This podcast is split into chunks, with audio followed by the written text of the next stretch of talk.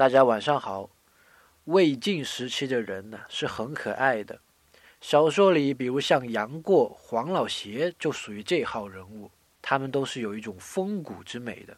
当年有一个姓戴的哥们儿，有一天晚上，像他的朋友，在那个月黑风高的时候，他就划船去到他家门口，把门环拿起来的那一刻，他突然觉得没啥意思，然后就回去了。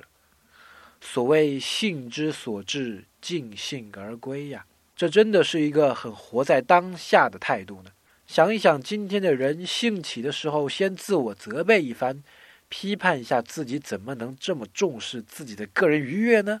但你当然是不能违背自己的本性的，所以你会放纵一下，然后接着开始后悔纠结，这真的是差了那么一点想就动不想就停的爽利呢。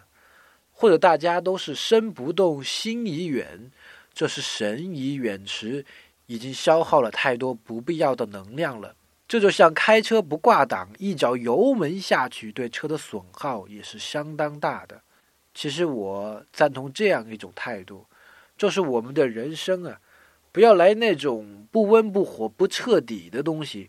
想要玩就玩个够，想要学就学个彻底。将你所能付出的东西充分的燃烧干净，因为没有燃烧干净，也就不会有新的开始了。好啦，今天输入英文字母 V，送你一首歌曲，很爽，很尽兴哦。